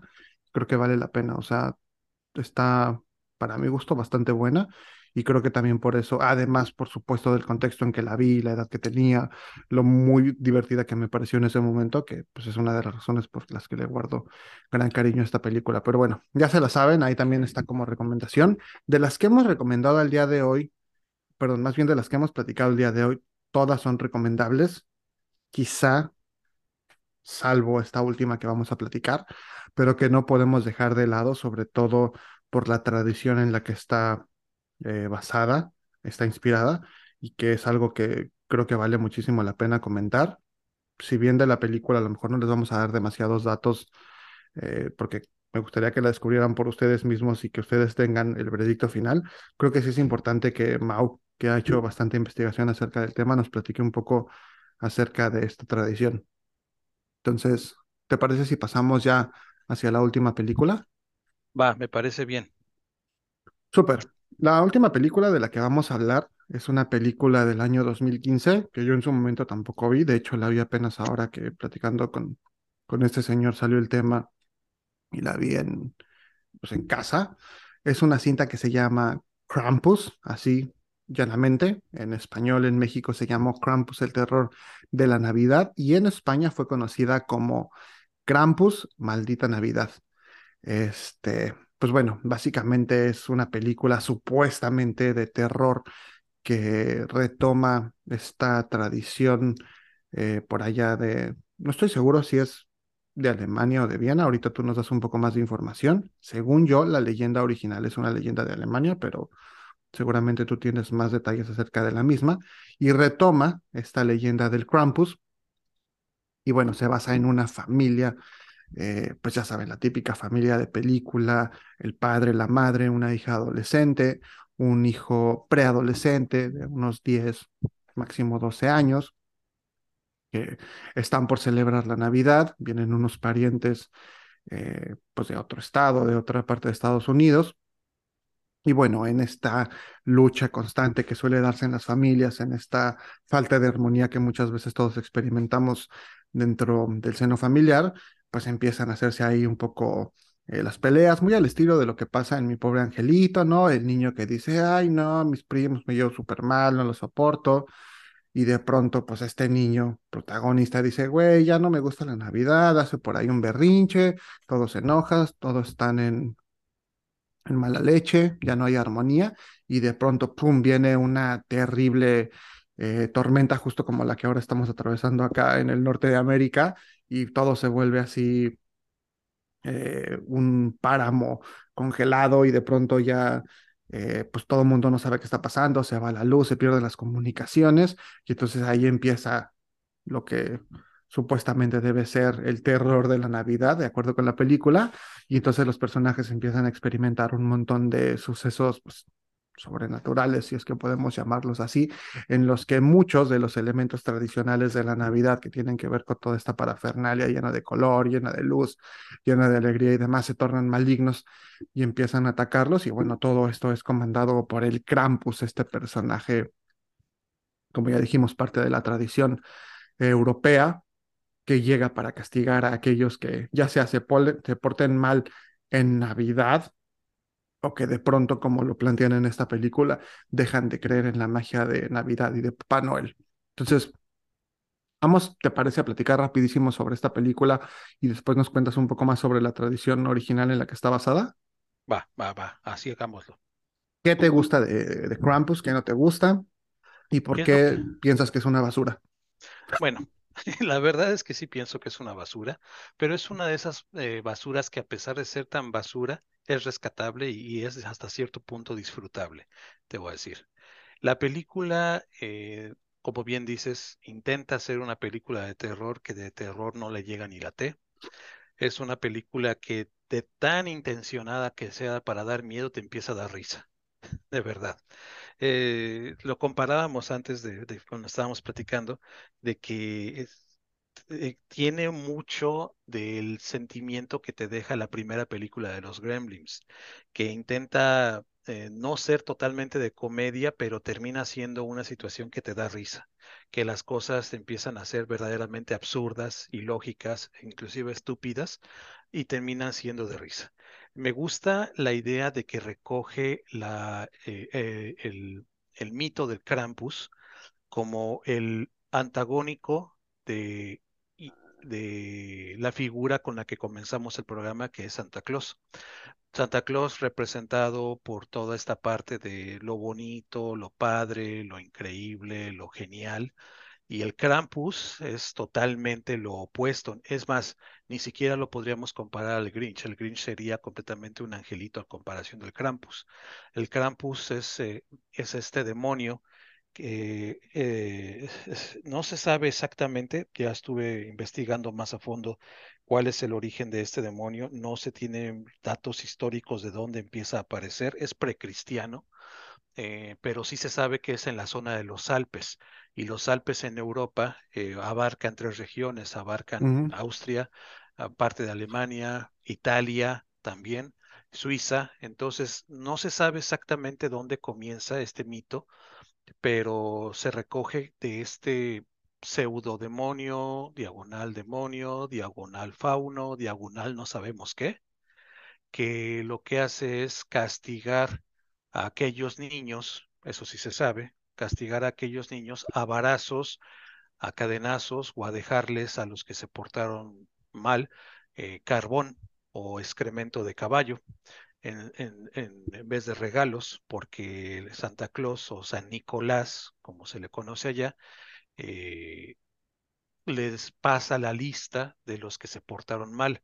Si alguno de ustedes llegó a ver la película de los, eh, El origen de los guardianes, eh, al quien aparece ahí como el Santa Claus, que en realidad es una especie bastante corrompida de la imagen que es la versión rusa, tiene en los brazos dos tatuajes. Eh, eh, uno en el brazo derecho dice nice o bueno, y en el brazo izquierdo dice naughty o, o, o, o, malo, o como se podría traducir naughty, como sí que te portaste mal, mal portado.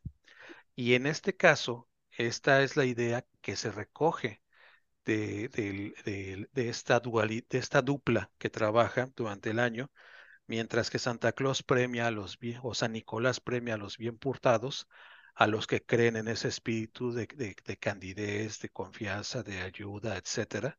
Uh -huh. eh, a los que no se portan bien se los pasa a Krampus, que Krampus se encarga como de medir, digamos, el castigo que van a recibir. Para pronto.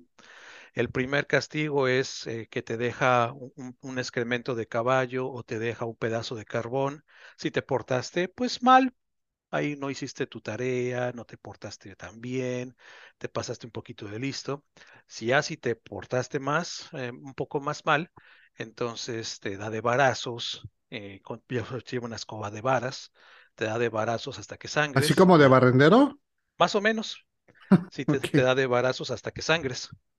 Si te, si, si, si, te seguiste portando mal y te pasaste más de listo, te agarra cadenazos eh, trae, trae sus cadenas. Y si ya definitivamente fuiste de los excepcionales que definitivamente se voló la barda en todos los sentidos, te sube en su canasta que lleva atrás y te lleva para que, eh, para que pueda hacer su almuerzo del día siguiente.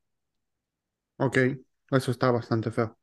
Ujú. De hecho, hay, eh, está, es- esta película Lo aparte que me gusta mucho es cómo recogen la idea del Krampus, de, Ujú, recogen la idea de, de el ser que precisamente como dices, ¿por qué son mala leche? ¿Por qué se están peleando? Porque dice el chavito, pues ya no creo en esto.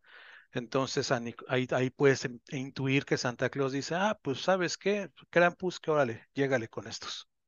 Y ya ahí empiezan a ver las matanzas que definitivamente algunas son ingeniosas, pero otras no tanto y dices, no, pues, la verdad es que no, no vale la pena. Es disfrutable hasta cierto punto eh, por la parte de cómo estos eh, elementos de la Navidad, el arlequín, los muñecos de jengibre empiezan a atacar a la gente y cómo se aparece el Krampus al final del día, que no se parece a la imagen folclórica. Pero sí toma algunos elementos de este, el ser enorme, con los cuernotes, con la- el aspecto deformado, pestilente, como que me recuerda un poco a alguien que conozco yo. Ah, sí, cuando me despierto en la mañana del domingo, más o menos. Pero vamos, y que, que, que se acerca al chavito y casi, casi como que le dice, a ver, ¿no crees? ¿De verdad crees no creer? Y pues el chavito casi que se muere, de, se orina del, del miedo. Pero bueno, esa es una idea. Krampus, como tal, como te dije, es una tradición europea que se ha extendido muchísimo. De hecho, en Austria, en Viena, Ah, apenas sucedió hace unas semanas, en, en la noche del, del 6 al 7 de diciembre, es con la celebración, Ujú. eh, en Viena se hace el Krampuslauf. Ah, eh, es de mi cumpleaños. Ándale, el- se quita de tu cumpleaños el Krampuslauf, no sé cómo se pronuncia, perdón, mi alemán es pésimo, eh, donde la gente se disfraza y tiene concursos de la mejor indumentaria de Krampus pero no solamente hacen un paseillo y un desfile, sino que también hacen un concurso de correr con estos trajes y a ver quién es el que corre más rápido. Y también dan de varazos, dan de escobazos, no de cadenazos, pero sí dan de varazos. Apenas eh, también el día 8 y el 9 hubo aquí cerquita de donde vivo, yo no me di cuenta hasta después, el mercado de, de Krampus eh, en una ciudad que se llama Livonia, Donde los de Krampus venden sus artesanías. Exactamente, artesanías ah, de, de- de- artesanías de, de alrededor de Krampus, de la figura de. Krampus y de San Nicolás. Y también hicieron gente disfrazada de Krampus y demás. Supuestamente iba a haber eh, el día 22 eh, un desfile de Krampus acá en Detroit. Al final del día no se acabó de organizar. Eh, sí hubo en Ohio, de hecho hubo un festival de Krampus en, eh, no, en Ohio, no en Indianápolis, pero estoy muy lejos, estoy a, cuatro horas de allá. Entonces sí me quedé con ganas de esa parte. Eh, alrededor de Estados Unidos hay muchas, en YouTube, de hecho puedes encontrar muchos videos de algunos que se pasaron de la raya. Hay uno en Dallas donde el colectivo, de hecho es un club de Krampus, la gente se disfrazó desde niños hasta ya personas muy grandes, mujeres también, salen con sus varas y agarran a todos a varazos a pegarles en las piernas de varas. Oye, pero eso ya es como, este, como assault, ¿no? O sea, si te puedes como meter en broncas. No, no, no, para nada. De hecho, la gente feliz de que le fueran a pegar, es más, inclusive en los Pégueme. videos, eh, sí, en los videos ves a, a- a señoras que dicen, pégale aquí a mi hijo. Ah, bueno, si a los niños gandallas, sí, por favor. Sí, pero también estos agarran parejo, agarran a todos, mujeres, niños, ancianos, les dan de barazos. Claro, a los más indefensos, pues nada más le marcan ahí cositas, pero a los otros hay muchos chavos que se gusta 20, 22 años, que se ponen ahí, luego los agarran como entre tres crampus en, eh, de, de, a, montón y lo acomodan y sí le dan, pero le dan con ganas. Una crampusiza. Exactamente. pero ya más allá de esto, la idea del Krampus me gusta mucho. Eh, de hecho, fue el último disfraz que me puse eh, allá en México para una fiesta de, del trabajo. Me disfracé uh -huh. del Krampus y fue así como que, wow, pero yo hice todo un trabajo anterior para poderme presentar. Pero el Krampus me gusta la idea porque precisamente tiene que ver con esta parte que también deberíamos de considerar. La Navidad es todo bonito, la Navidad es todo padrísimo, la Navidad es todo color, es toda armonía, pero también debe de tener, como en toda la vida, su parte que complementaria y dual. Y yo creo que en este sentido, Krampus no es una figura necesariamente negativa es una figura necesaria que te muestra que toda acción pues tiene que tener también su precio efectivamente, que puede variar en función de, la, de, de, lo que hayas hecho y de que al final del día, cuando llega el momento en el cual se completan los ciclos, pues vas a tener que pagar la factura tarde o temprano. Y, y dependiendo de lo que hayas hecho, te recibirás en esa misma magnitud el castigo que te has merecido y que creo que, en, por ejemplo, en películas como El Expreso Polar, muy, muy, muy por encimita, eh, te lo dejan ver cuando los enanos están a punto de mandar el último regalo y aparece un niño eh, eh, identificado como malcriado, uh -huh. que por poco y lo dejan sin regalo. Pero te deja ver que, pues sí, todo tiene una consecuencia y Krampus tiene esa parte. La festividad varía dependiendo de la región entre el 5 de diciembre hasta el 8 de diciembre.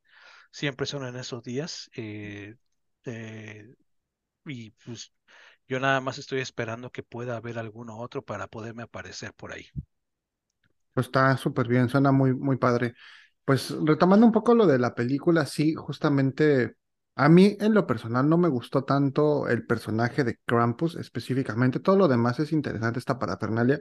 Como bien dijiste y platicábamos, recuerda un poco más como a los Gremlins, ¿no? En este especie de humor negro y como personajes, pues, maldosillos, que si bien eh, sí son capaces de provocar heridas de cierta importancia o incluso la muerte, pues están ahí como chistosones. Este muñequito de jengibre ahí eh, con CGI, ¿no? Que está como atacando a las personas, o este Arlequín, por ahí los animatronics que igual platicabas cuando me estaba recomendando esta película, pero a mí el Krampus en lo personal no me encantó, de hecho difícilmente le pude ver como el rostro y de pronto se me hace como esta especie de, de Santa Claus eh, que está pasando como por un periodo de mucha depresión, así todo flaquito y todo patético, muy al estilo de Héctor Suárez en el Mil Usos vestido de Santa Claus.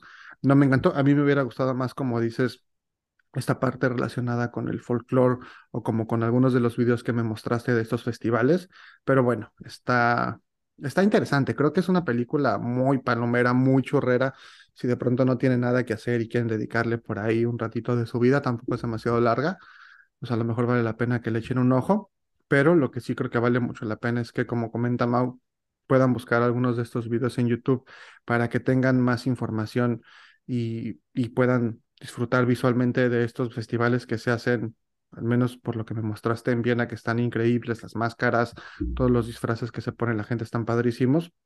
Y creo que sí es una tradición que vale la pena investigar. A lo mejor no que todos los años la celebras, pero está interesante, está divertido. A mí en lo personal no tampoco tenía mucho conocimiento de este personaje porque igual, pues siendo mexicano, no es como que te llegue de, de, pronto. De hecho, a mí Santa Claus pues nunca me trajo juguetes, yo era como más cliente de los Reyes Magos. Eh, sin embargo, pues creo que es muy rescatable y está interesante también poder verlo. Llama la atención curiosamente que sea como esta especie de macho cabrío, creo que tiene mucha relación, como mencionabas, con los faunos, con toda esta parte, a pesar de que su origen original quizás sea precristiano, puede tener mucho que ver con esta connotación negativa que se le empezó a dar a este animal a partir del cristianismo por todo lo que significaba quizás este paganismo alrededor de algunos dioses como Pan que tienen que ver quizá más con el bosque y estas situaciones. Y bueno, igual recomendable y ahorita que me acordé así, me vino como un flashazo. Si alguien tiene la oportunidad de buscar un libro que se llama El origen del diablo o Historia del diablo, no me acuerdo cómo se llama, está muy bueno porque es un estudio justamente sobre la representación de este personaje, este, que es el diablo en la cultura occidental y que bueno, vale muchísimo la pena. Es un libro que, que les recomiendo. No sé por qué me vino a la mente, pero ahorita me acordé. Bueno, Historia del Diablo se llama. ¿De cuál? Historia del Diablo Historia del de diablo. Robert Muchenblit o Muchenblit. Este libro, no sé por qué me lo dejaron leer en la escuela o me lo recomendó algún maestro cuando iba yo a la universidad. No sé si todavía lo tenga ahí en mi biblioteca, pero a la, toda la banda si tiene oportunidad de leerlo. Es como recomendación extra de esta Navidad.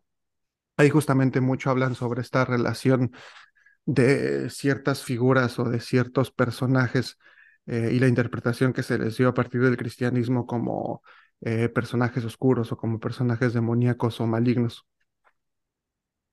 Bueno, yo creo que, que al final del día todos tenemos esa, esa situación por nuestra cuestión humana. Tenemos a ser o bastante buenos o bastante malos. Eh, Y en ese, en ese sentido nos vamos por diferentes matices.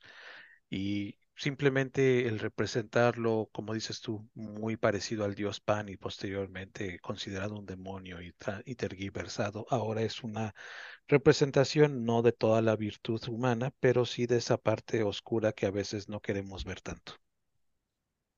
Por supuesto, por supuesto, pues ahí están todas las recomendaciones eh, para esta Navidad. No sé si quieras agregar algo, mi querido Mau, antes de que nos despidamos. Pues no, no mucho, simplemente lo que quiero es que se la pasen Don Krampus, todos. Don Krampus, por favor. No, eh, lo que quiero es que se la pasen muy bien todos, que estén divertidos, que estén en compañía de quien quieran que, que- con quien quieran estar y donde quiera que estén. Hablando acerca del, del, del Grinch hace rato, eh, que termina diciendo de que eh, cortó a la bestia rostizada, pues también yo voy a verificar a mi invitado que se encuentra en el horno. ok, Entonces, para, para, para poder ver cómo, cómo quedó la bestia rostizada. Eh, ahí en- envueltito y bien cuidadito, bien calientito, va a quedar muy bueno.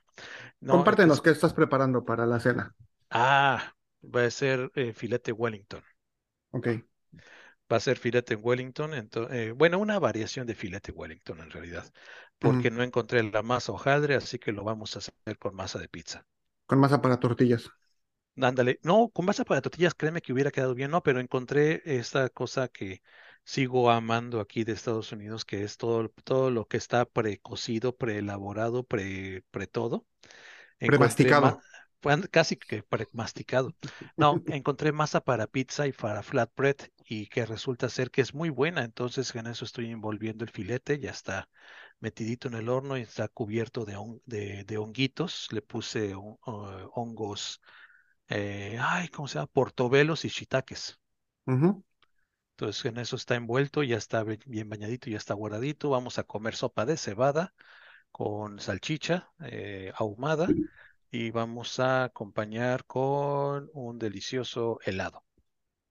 No, pues suena súper bien tu menú. Igual a toda la pandilla que quiera y como seguir aquí a Mauricio, luego eh, podemos hacer un especial quizá de comida porque es bastante ay, no, es que es magnífico. habilidoso en, en las cuestiones de la, de la cocina.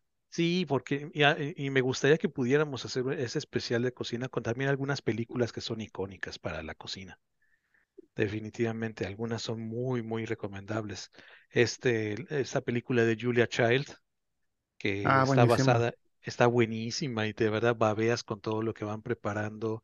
A pesar de todos los clichés, eh, es una de las mis películas favoritas como agua, como agua para chocolate. Es muy buena desde el punto de vista gastronómico. Esa película con Mario Iván Martínez, El maestro Mario Iván Martínez, tremendo actor, por cierto. tremendísimo actor, muy buena película, pero por culinariamente hablando es muy buena. Comer, amar, beber con Julia Roberts. También por También. todo lo que se puede comer. Comer, amar y rezar es una película china, también muy buena, todo alrededor de la comida, la comida china. Es un, es un festival completamente de, de ese tipo de cosas. de toda la comida y bueno, hay muchísimas más. Entonces sí, sí me gustaría hacer algo así. Pues a toda la gente, si quiere escuchar un especial sobre cocina, avísenos. Yo también voy a seguir aquí en casa, un poco al pendiente de la cena de Navidad. No vamos a hacer algo tan elaborado, pero ¿Qué te vas a discutir? el menú, el menú para esta noche a cargo de un servidor, un espagueti a la crema, eh, receta de mi hermana Minerva que le mando un saludo con mucho cariño y que sé que no me va a quedar como a ella, pero vamos a hacer un esfuerzo. Eh, todavía extraño un poco su cocina. Eh, unos camarones también al ajillo y mi esposa va a preparar pierna al horno, eh, brownies, eh, que también le encanta hornear ahí, postrecitos y demás, una ensalada de manzana y pues yo creo que para acompañar una sangría o algo así y probablemente eh, pues alguna copita de whisky, no sé cómo para brindar y por supuesto el refresco oficial de mi familia, una deliciosa Coca-Cola. Ese es el menú para esta noche aquí en, Ah, el- el- en el Montreal. está- ahora sí que suena feo, pero el tuyo está más grande que el mío. Un poquito más elaborado. No, no, no elaborado, un poquito más variado quizá. Hay más este platillos para poder compartir. Sí, no, la verdad, yo creo que más allá de la comida, que es un festín, deberíamos, debemos de centrarnos en compartir, en compartir el momento, en disfrutar el momento, en reflexionar a lo que hemos llegado. Yo la invitación y el agradecimiento que tengo para ti también es, es enorme, definitivamente te quiero mucho, eh, te aprecio muchísimo, te, te he visto desde niño hasta ahorita ya un hombre consagrado. Eh, en este sentido, eh, también quiero reconocer que, que hemos pasado por muchas vicisitudes y también por muchos momentos muy buenos y este es un momento para reflexionar más allá de la profundidad que pueda representar, simplemente reflexionar que estamos aquí, que seguimos aquí y que tenemos que hacer lo mejor de nosotros cada día, lo mejor que podamos en lo que sea que hagamos, hace- hacerlo mejor. Disfrutar la Navidad más allá de, la creencia eh, religiosa, para mi gusto debería de centrarse en estar con los que queremos, querer a los con los que estamos y estar todos en armonía. Súper, súper de acuerdo contigo. Gracias por esa reflexión, gracias por tus palabras. Igual el, el cariño es recíproco, sabes que te quiero mucho, que, que hay un, verdadero interés en tu bienestar, por supuesto el de mi hermana, y, y un verdadero agradecimiento también hacia ti por, por tu presencia, por tu apoyo, por supuesto también porque eh, directa o indirectamente eh, has contribuido a que yo siga un poco con esta pasión que es eh, hablarle a un micrófono y contarle a la gente algunas cosas que me interesan. Eso difícilmente habría pasado sin tu presencia en mi vida y por supuesto a otros acontecimientos, pero gracias por eso. Y bueno, sí, justo como señalas y quizá a manera de reflexión personal, yo difícilmente eh, practico cualquier religión, es algo con lo que todavía no logro reconciliarme a mi edad, probablemente algún día lo haga, pero algo que me parece muy representativo y muy importante para mí de estas fechas es justamente esa convivencia familiar y esa unión y esas presencias que valoro tanto a lo largo de toda mi vida y que forman una parte importantísima de mi vida. Entonces, para mí justamente estas fechas representan eso, representan poder sentarme a la mesa a compartir con las personas que más amo. En esta ocasión no lo puedo hacer de manera presencial, sin embargo, gracias a la tecnología, probablemente será más fácil hacerlo más tarde para poder compartir con todas las personas que representan o significan algo sumamente importante para mí. E igual espero que toda la gente que está escuchando este podcast en cierta manera eh, pues logren también compartir con sus seres queridos, logren reflexionar un poco acerca hacia este final de año que si bien no es más que una interpretación que nosotros los humanos le damos al tiempo, pues puede servir para hacer un recuento acerca de lo que ha sido nuestra vida en los últimos meses y de poder hacer una pausa en el camino para poder compartir con las personas que nos rodean, para poder dar, para poder estar un poquito más en paz y poder disfrutar de, de la compañía de nuestros seres amados. Entonces, a toda la gente, muchísimas gracias por escuchar este, este episodio. Será muy probablemente el penúltimo del año. A ti, Ma, una vez más, muchísimas gracias por estar aquí, por estas recomendaciones.